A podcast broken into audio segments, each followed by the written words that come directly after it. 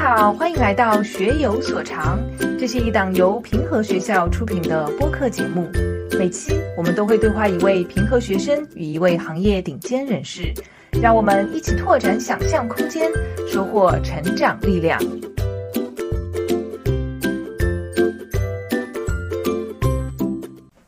欢迎回到学有所长，我是冰冰老师。今天是我们学有所长的世界杯特辑。那么我们所要聊的话题也是大家非常感兴趣的中国足球青训。和我们一起聊这个话题的嘉宾，第一位就是大家非常熟悉而且很喜欢的足球运动员孙吉。孙指导，跟我们简单介绍一下自己吧。好的，啊，冰冰主持人好，我呢曾经效力于上海申花啊，曾经也入选过国家队。那么目前呢这几年退役以后，嗯，从事青少年这个青训工作，自己呢。应该是在二零二二年，今年也是顺利的拿到了亚足联职业级教练证书。另一位嘉宾呢，则是平和的高一学生潘泽成，他刚刚是作为中国唯一的代表从拜仁世界队的集训回来。此前他也担任过上海 U 十六市队的队长。小潘整个的经历还是很国际化的。之前你还在西班牙踢过球，对吧？是的，我在那边待了三年，差不多就是。可以边踢球边读书，然后在瓦伦西亚的一个当地的低级别联赛的俱乐部在那边踢球。这里稍微给大家做一个补充：小潘参加的这个第一级别，其实相当于青少年的西甲，是非常难进而且非常厉害的一个级别。嗯，因为今天我们的话题是青少年足球训练嘛，那小潘你刚刚从拜仁世界队的集训回来，这应该是代表着目前世界上最先进的青训水平啊。那要不我们就从这一点聊起，好不好？来，先请小潘给我们介绍一下参加拜仁世界队是一种什么样的体验。拜仁世界队好像是拜仁去年开始组织的一个，然后会从全球选选大概二十个人左右，然后去参加他们集中训练，然后最后再和拜仁 U 十九踢一场比赛。当时就上中国有一个名额嘛，然后正好。运气比较好，我也去申请了一下，给我录了嘛。拜仁世界队这个体验还是真的很独一无二的，就让我感受到了什么，就是真正职业足球运动员的生活。当时我们是直接去了巴西，然后发了一大堆衣服，还有装备东西，从来没有发过这么多。就发了多少？就是两个包那么多，可以说就是你 球鞋什么所有东西都发。包吃包住，什么大巴也是做的最好的。那些大巴什么椅子还能躺下去，你能想象吗？中国的话，就这只有这是职业球员的待遇吗？职业球员我发现还有一点就是，你你的隐私就比较不会被保护，很多人拍你啊。就像我们这种看上去像职业球员，都还会有人来找你拍照，就觉得很。反正这也是一种体验吧，还是挺开心的，当球星的那种感觉。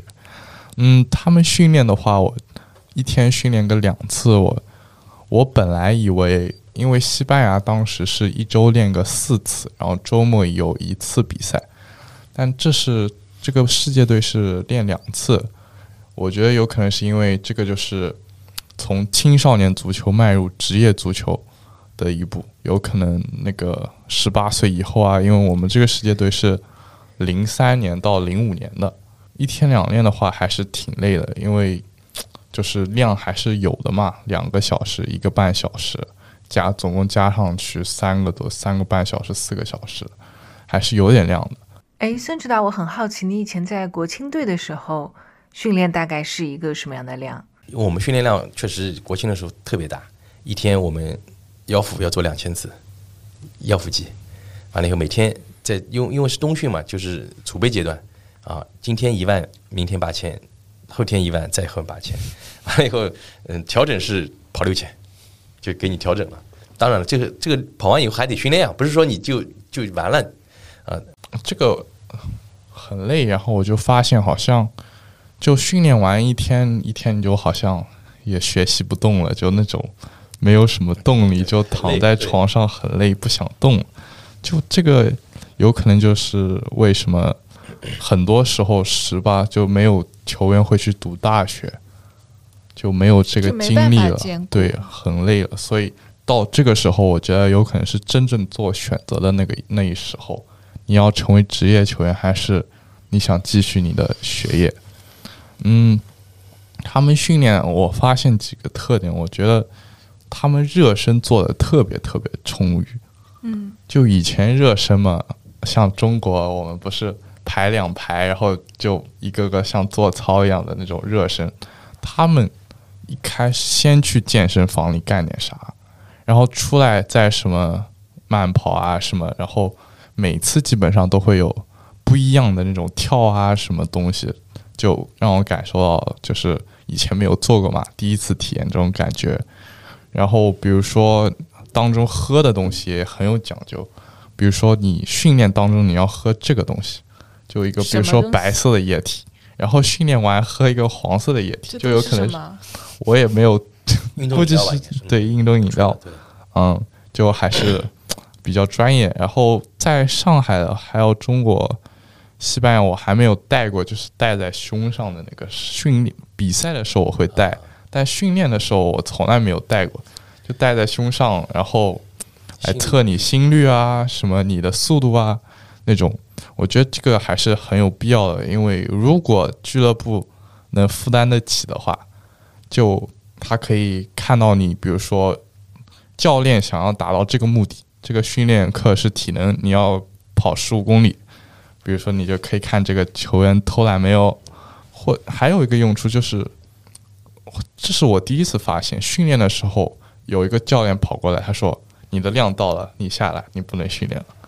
这个也是我第一次碰到，因为这个也是很科学的嘛。他想，比如说今天你的负荷只能到这点，你不能再继续练了，明天你就恢复不过来了。所以这个也是我第一次碰到。其实你前面说的这个心率带的话，确实比较科学。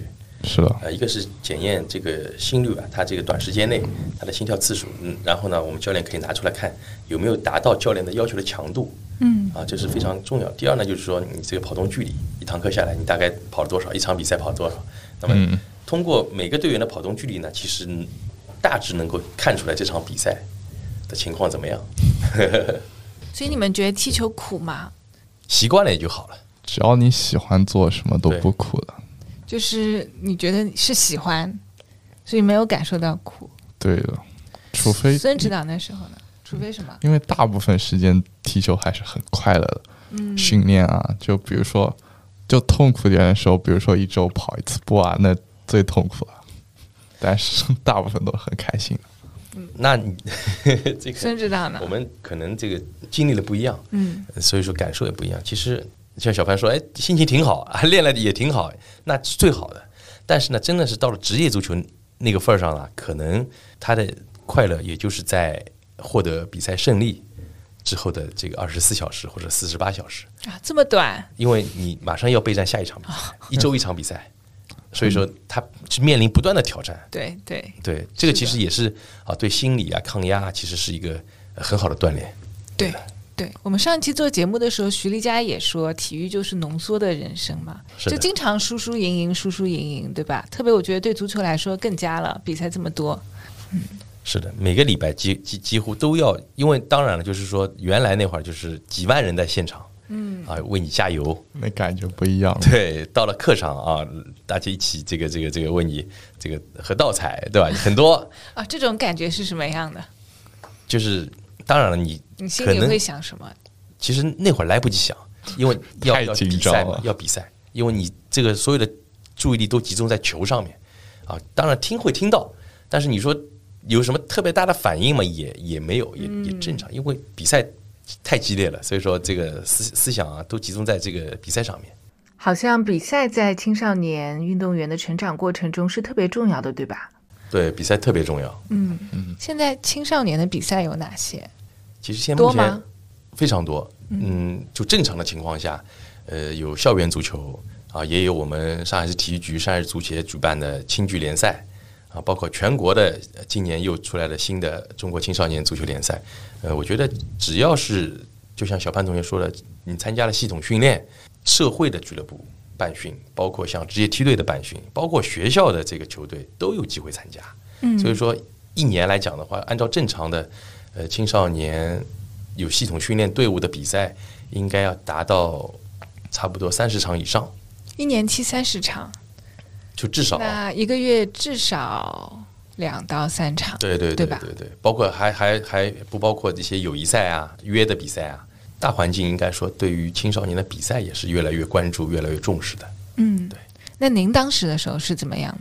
我们那会儿好像比赛也没有那么多，嗯但是呢，每年会有固定的比赛，有一些全国的邀请赛，我们可以参加啊。所以说，从几岁开始？嗯，我们其实到了有限零二以后，应该说更系统的训练啊，白天念书，下午训练完了以后呢，一起去参加全国的啊，包括原来大家都知道广西梧州的冬训啊，这个一待就是两个月，就是像这样的系统的训练，嗯，其实增加了比赛次数，包括提升了比赛的质量，对啊青少年运动员的成长是有很大帮助的。出去比赛是不是很开心啊？这个小鹏同学可以回答一下。出去比赛是确实挺开心的，可以和这个自己的队友啊一起住啊，就是一起玩啊，真的都挺开心的。就有的时候比赛，我觉得有点过于密集，就比如说一天踢一场比赛，我觉得就有些时候歇的时候歇的时间太短了。比赛对于就是足球水平的提升是最最最重要的。就如果你光训练，你没有比赛的话，你真的就是没有什么用，因为就是足球是一个讲实战的东西，你要到场上，场上和训练完全不是一个感觉。嗯，怎么就说？就比如说，嗯，训练当中叫你这样传，然后比如说边后卫给你，你可以，你要叫战术是你要一脚球直接传给边锋。那么比如说场上有可能就是你拿到这个球，然后这个路线正好被人挡住了，这个时候你就要知道怎么该随机应变，这种就是比赛场上的经验吧，我觉得。就有的时候我自己很业余的看世界杯啊，我就看到非洲一些运动员，他们好像不太愿意传球的，就特别年轻的运动员就喜欢自己带球往前跑。足球其实很讲合作的嘛。那特别小的时候，孙指导啊，包括小潘啊，你们是怎么样去培养或者发展自己的合作意识的？这个问题其实挺好的，这个问题那个主持人问的还是很专业的。其实足球确实是一个团体运动啊，它区别于各嗯各项。那么其实从小的成长来讲的话啊，一二年级或者一二三年级，更重要的是培养这个青少年球员的这个基本功，嗯，嗯，一些这个基本技能你要掌握。传呃，说到配合的话，肯定是要传球的。那你这个传球你得传到位。那你想传，但是老传传出界或者传给对方的话，那那这个还是就是这个技战术配合是打不起来的。嗯所以说它是分年龄、分阶段。哎，对，比如说你到了啊两三年级以后，那么我们开始重重视传接球。那么其实，在特别是青少年，哪怕你在小学阶段，你也要培养每个人的特点。嗯，比如说啊，小潘，比如说他的视野比较好啊，转移能力强啊，组织能力强，那么这是打中场的特点。那么前锋的话，他这个射门能力强，头球好，强点。哎，他是总是在最关键的时候出现在最重要的位置上，他能获得进球。其实每个队员他都有特点，不同的这个位置都有不同的特点，那你这个球队就非常强了。这个我还是很同意孙指导这个观点，就是小时候基本功特别重要。这个停球啊、传球啊，对，我小时候是没有怎么系统训练过基本功的，就是因为我在国外，所以我之后也是吃了很多亏的，所以我得自己重新去补它。然后我觉得中国有有教练有一点问题，就是太小的时候，就比如说规定你只能这样踢。我觉得越小的时候，你的创造力就是越无限的。那时候你不应该给那个学生，就是那个球员脚上带上束缚，嗯，你应该让他自由发挥，就是发挥他的想象力，然后你才能看到他身上最强的、最最厉害的一那一点，然后你再去着重培养他那一点。那确实是这样。嗯，包括小潘在西班牙待两三年，对吧？他看到的、学到的啊，肯定是跟国内有很大的不一样。是的，嗯，那么其实，嗯，我们的青训教练也是有了非常大的变化，跟原来你原来停留在那会儿的印象，可能呃，确实是也这个这个进步了，嗯，呃这是第一就比较重要，就是有大的改观啊。我们其实也在学啊，也在不断的努力的去改变，这是第第二呢。其实每个青训教练他的个人每个人的能力，包括他的认识、他的水平都不一样就是前面小潘说的，有可能啊，在小潘的这个理念里面，就是不一定规规定让他怎么样怎么样，你这样做就是对的，你这样做就是错的，对不对？你是想表达这意思吧？是 呃，这个得分技术的运用合理性，或者是在场上场上的战术纪律的执行。那包括我们都知道，小潘你也应该在西班牙踢过球，就是中中后场是不允许带球的，对吧？这个是原则，比赛原则。那你做了这个，那肯定就没得说，你肯定是不对的。就要被骂了。这个在中场你得简单简练，对吧？到了前场你自由发挥，对。如果能够达到这样的话，我相信你能理解，对吧？是我你我你你是是想像这样这个这个达到这个答案吗？还是说是差不多这个意思。对，就是当然就是说从小我们是练带球，对吧？是内侧带还是外侧带，还是快速带？那这个呢，其实是教练呢他有自己的一套独特的方法，每个人可能对自己教授队员的这个方法、他的顺序、他的要求都不一样。那么，怎么样能够让队员更好的、更快的能把这个技术能够要领能够学会？这个是教练的水平，而且这个是每个教练都不一样。如果一个教练，我觉得他怎么说呢？这个不愿意去学，不愿意去改变啊，可能会对他的这个执教水平啊带来一定的影响。对那孙指导，你觉得像青训的话，最重要的一个目标是什么？我始终觉得青训在我看来，嗯，读书踢球两不误，嗯，这个是最关键的。全面的发展。一定要注重文化学习。嗯，足球踢得好，这个孩子肯定很聪明，嗯，因为足球要踢好特别难。你怎么说？因为那个圆的足球啊是非常难控制的一个物体，那么脚是离离你大脑最远的这样的一个啊器官，对。最不好掌握的。那你用脚去掌握一个相对较难的这样的一个物体，你能够让它听话啊，停球、传球、射门啊，把这个球，比如说你你卸下来也好啊啊，你做个花哨的动作也好啊，这个是是非常非常高水平的这样的一个一个一个一个一个一个运动项目，这是第一点。从这个物理上来看，嗯，你从比赛来看的话，这个是在零点零几秒让你做决定啊，小潘是吧？是的这个球，比如说你是想一脚去传，还是说你拿了过，对吧？拿拿了去突破啊？你这个是射门还是假动作啊？假扣？那这个其实是在一瞬间你要预判，对这个预判，就是有时候这一零点一秒就是一个世界级球员和一个顶级球员的差距。对。那么这样的话，你如果在这方面你都能做得非常好的话，那你肯定是一个极其聪明的人。那你有这样的基础的话，你你学习能不好吗？除非就是你不不用心呗，就是你这个精力没有花在这个学习上。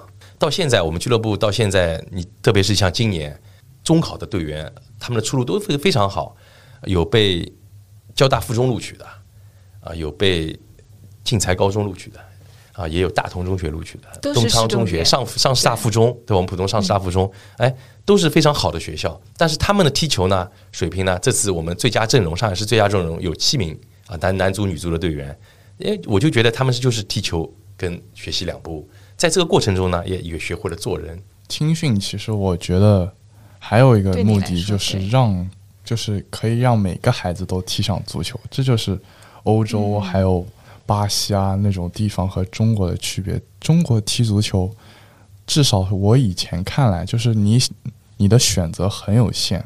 嗯就比如说西班牙，拿西班牙举例子，嗯，每个年龄段有四个联赛，第一级别、第二级别、第三级别、第四级别。这个每个联赛当中还有很多个不同的 group，然后每支球队都有，比如说这个年龄段十五岁的人有 A、B、C、D 队，是的，就是只要你想踢球，你就可以踢球。嗯这个兴趣先得培养起来嘛。嗯，然后西班牙我觉得还有一个就比较好，就十六岁之前不能签职业合同。嗯这个就是，比如说，假设你在这支队伍踢的不是很顺脚，然后教练不重用你，然后比如说教练和你打的战术，他们是打防守反击，但是你是一个传控型球员。这个如果你在上海的话，比如说你已经签好职业合同，你说你没有办法走，你就只能坐冷板凳，然后发挥不了你的实力。但是如果你在西班牙，你可以去就我申请换队伍，也不用你付什么钱，你就可以直接走人了。就比如说你换到这支队伍，然后在那边大放异彩，然后对，然后就有可能被比如说那种西甲球队然后看中，然后你就可以去了。就我觉得西班牙这个联赛体系就是相当于就是给大家每个球员一个展现自己的平台，嗯。然后球探就在当中看，对。你踢得好你就过来，嗯。即使你进了瓦伦西亚，你也明年不一定在瓦伦西亚里，嗯，有可能第二年他就说，我觉得这个人踢得比你好，你走了。对，对的，就是这样。的。就感觉是机制上是很不一样的。是的，就这个你想想看，比如说你从一百个人里面挑一个踢得好的，和从十个人里面挑一个踢得好的，就哪个就是更大概率呢？嗯，对，这就像就是大家说什么时候中国能再进世界杯啊？嗯，呃，包括也有人问什么时候中国能再出一个拿诺贝尔奖的。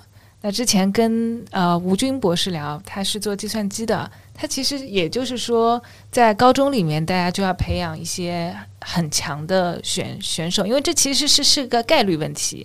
然后到了大学之后，再到了读博士之后，所以你要有个很大的基数，你才最后能有个诺贝尔奖的人嘛。对。嗯像足球是不是也是这个样子？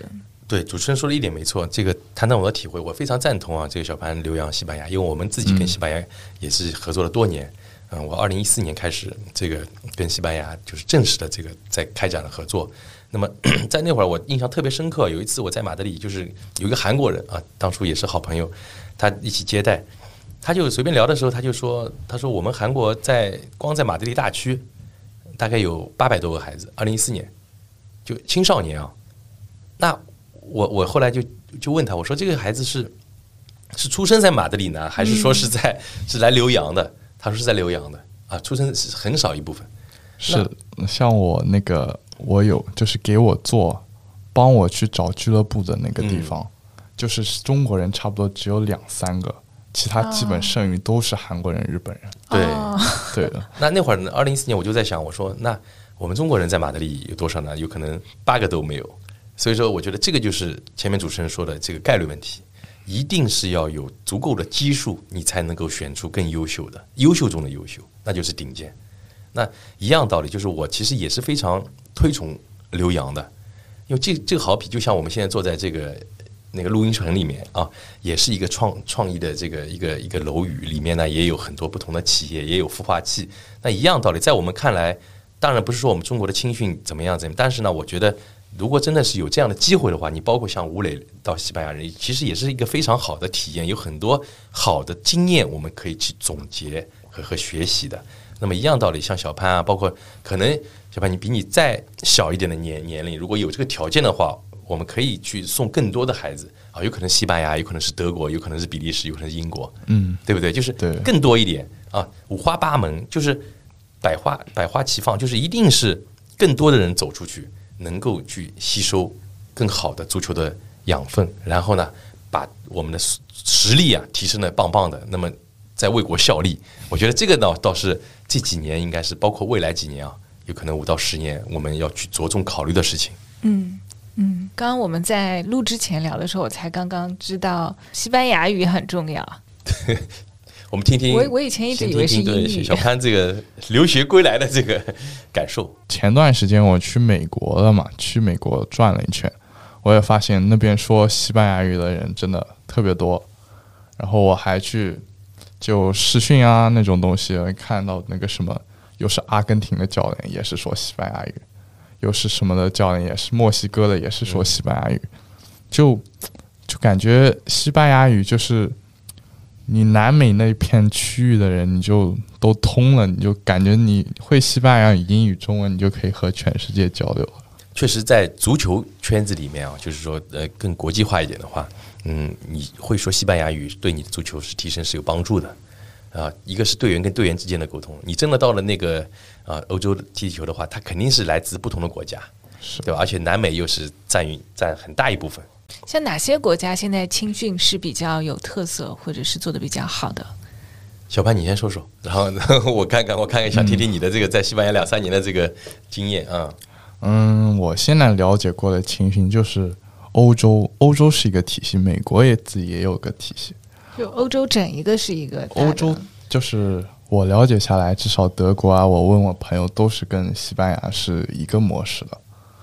就还是刚才说的嘛，就是有有很多个俱乐部，你有很多个选择，然后就主要还是这个大环境特别好。就比如说，比如说是一个很好的学校，那么里面的学生肯定很好，就是你能在第一级别联赛踢球的，你肯定你那个球员就已经很棒了。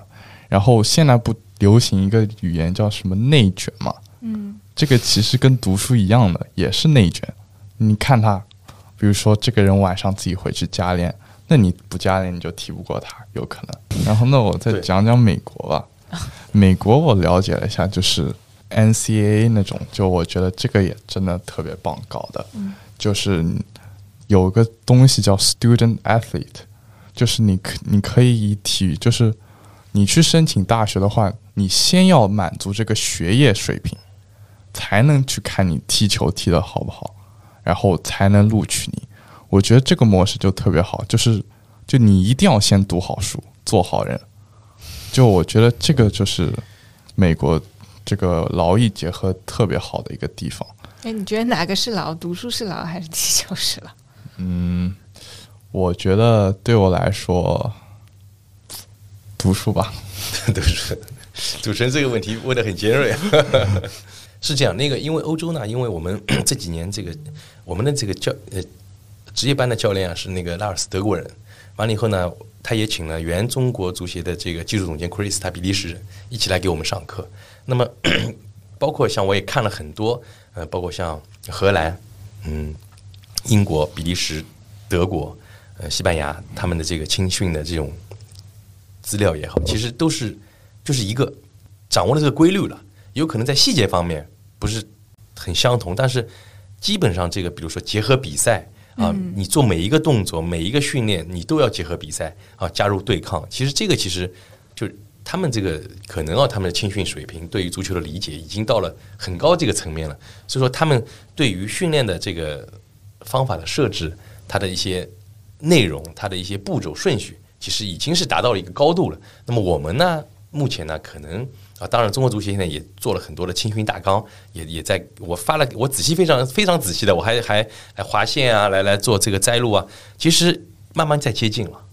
就是你东西是给我们了，但是我们一定要去用，一定要去学。那并不是说我看了以后我就把它放在旁边了，还得练我原来这一套，那就等于是人家白干了。你得学，你结合自己有什么改变，哪怕你在训练方法上、理念上有稍微有这样的小的改变，那么有的小的改变，那你以后发尝到甜头以后，你会有大的改变。其实这个就是不断变化、不断发展的这样的一个过程，也得需要点时间。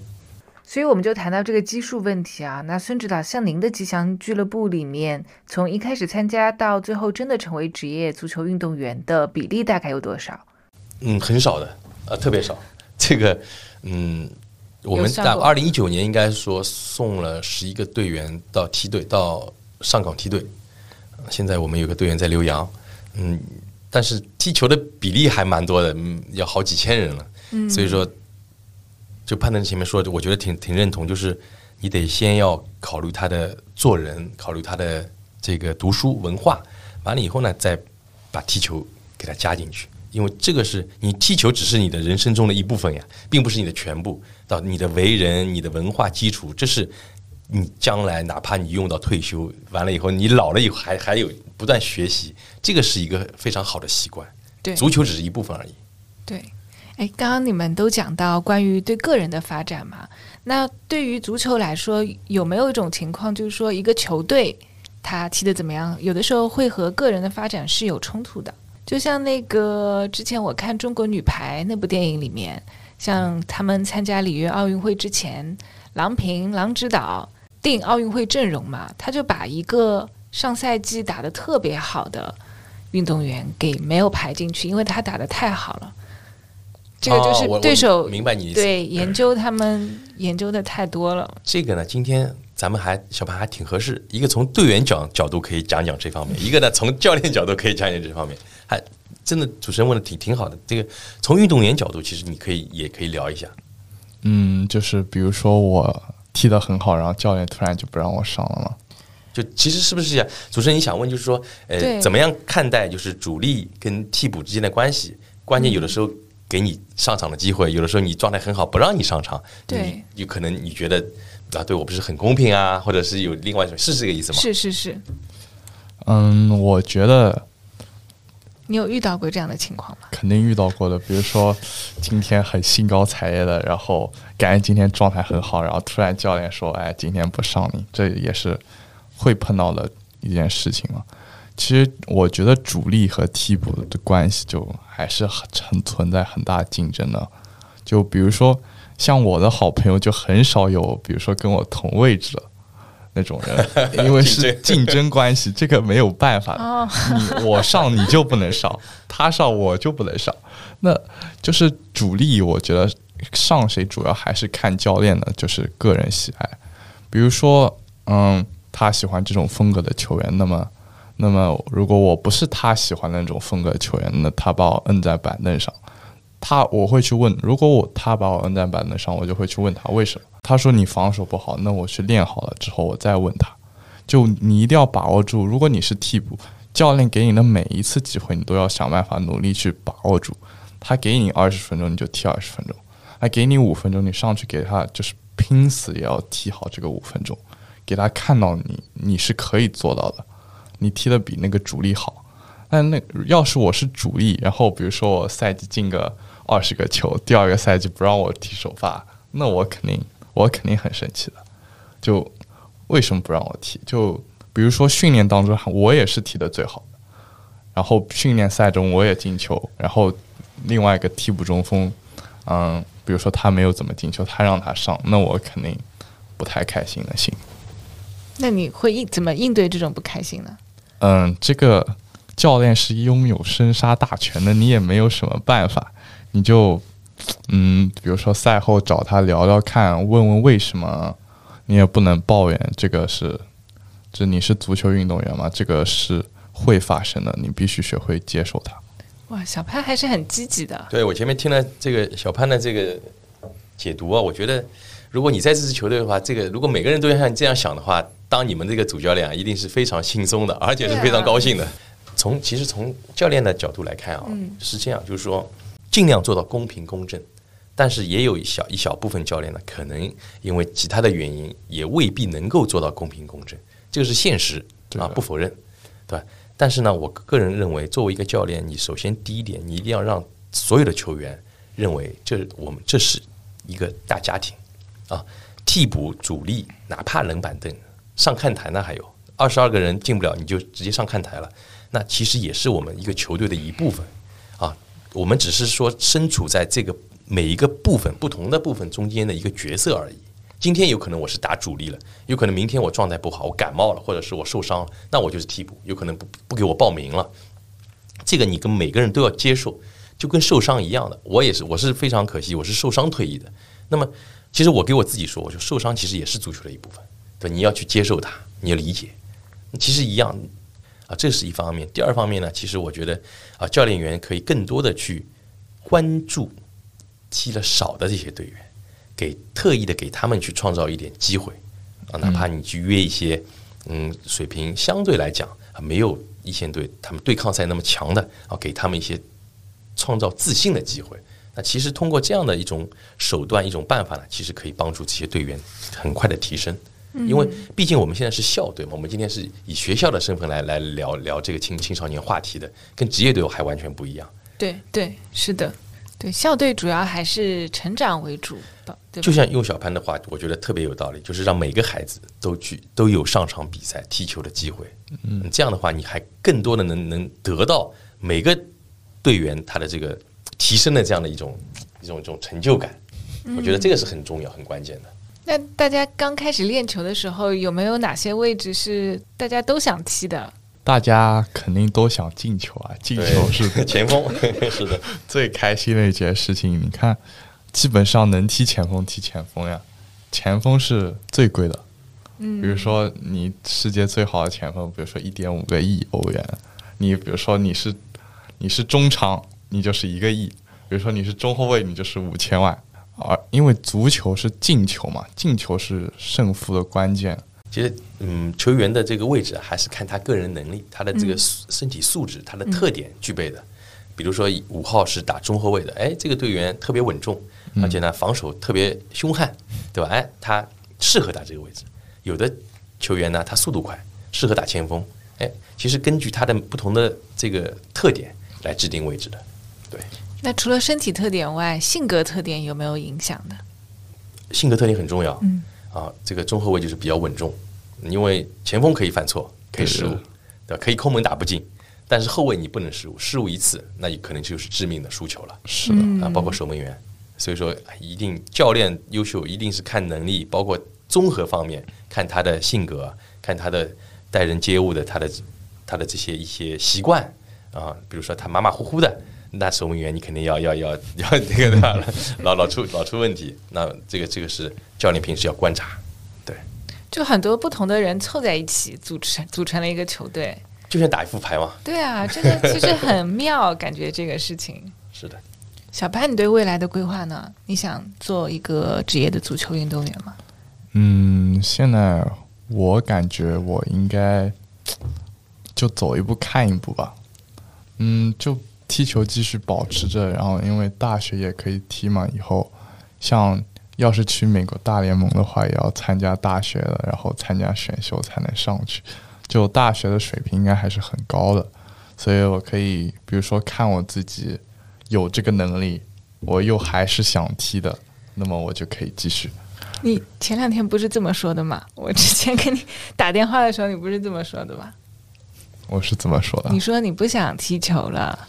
没有那个，因为最近最近几天我又了解到这个东西，我又仔细去查了一下。就是你发现读读书之后，还是有一个通道在，并不是一个矛盾的。就本来我以为好像只能要么踢球，要么读书，但现在看到好像美国这个方向还有这个机会，所以我还是因为如果让我选择在踢球和读书，我应该还是会选择读书，因为我觉得踢球真的。就是概率比较小嘛，这个你要成为足球运动员，这个是千分之一甚至万分之一的概率。你要这个机缘巧合，你的天赋要够。比如说，我有个教练，教练就十八岁的时候，他在拜仁的，马上要进一线队了，然后就什么膝盖什么断根韧带，然后就废掉了，然后就这种就踢足球能成为足球运动员还是很不容易的。嗯嗯，孙指导，嗯，就你怎么看待他们的想法？可能不是所有人最后你培养出来都是要当足球运动员的。其实 我很支持小潘的这种想法，就是说，呃，足球并不是全部。是。嗯，我个人认为，包括这几年我们这个青少年这个青训做到现在啊，我个人更愿意的是看到他们能够在校园足球。有更好的发展，能够通过足球呢，一个是给自己的身体打下很好的基础，第二呢，能够通过一些好的政策，能够选到自己理想的学校，通过好好的念书啊，但是当同时呢，也不放弃足球，那么一步步从小学到初中，初中到高中，高中到大学，那这这个过程下来以后呢，你书也读好了，足球也不差，嗯。到时候能够选一个很好的职业，那足球呢就成为你的终身爱好。这个是我觉得是大部分家长，也是目前大部分孩子啊所想要的目标。当然，在这个过程中，有个别的孩子真的是具备了非常好的身体素质、心理素质，他的技战术能力，在我们看来，却这个孩子如果往职业走，他的这个成功率可能更高一些的话，那么我们可以给他嗯。怎么说呢？首先是要跟他家长沟通，让他们知道啊，这个孩子原来已经具备了那么好的素质跟条件。然后呢，我们可以给他提供更好的平台跟渠道，能能够让他在我通往职业道路这这个方向呢，能够走得更更顺畅一些。那其实我是更愿意这样去来看待青训啊，包括以后未来孩子通道出路的这个问题。是的，我也很赞同。嗯，像现在呃，您觉得就在这个趋势下？就我们对足球感兴趣的孩子是越来越多了，还是 反过来？其实光从足球本身来讲的话，嗯，喜欢足球啊，在绿茵场上蓝天白云追追逐着足球奔跑，就是孩子的天性，这个是都很喜欢的。小潘，是的，对吧？就是你包括像你现在幼儿园，你去拉一个小班级出来，在竹子上丢一个球，玩玩的开心的不得了啊！确实是这样，这个是足球啊，这是真的是有魅力的，因为他很难控制，越是控制不了，他就越去追逐嘛。啊，这是一个氛和非常好的氛围，呃，但是呢，就是面临的非常残酷的问题，就是真的到了一定的阶段或者是一定的年纪，让你去做选择的话，可能这个选择继续足球的这个数量要要要小很多很多。所以说，现在校园足球的出现，啊，体较融合的这样的一种方式的出现，其实对于很多孩子既能上学又能踢球，是个非常大的这样的一个好的事情。我觉得，对，这是最理想的状态。对的，对的。孙指导，那像培养一个专业球员，大概要多少钱？哦，这投入。刚刚听小潘说发那么多衣服，对吧？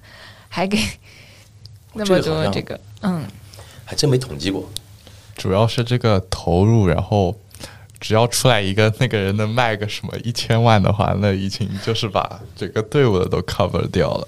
对，因为是这样，就是这两年呢，确实我们这个。足球环境啊发生了很大的变化啊，前几年确实很好，这个这个嗯，包括收入都是都是天价，是吧？那么但是这几年呢，确实跌入了低谷，嗯，这个原因是政策原因对吗？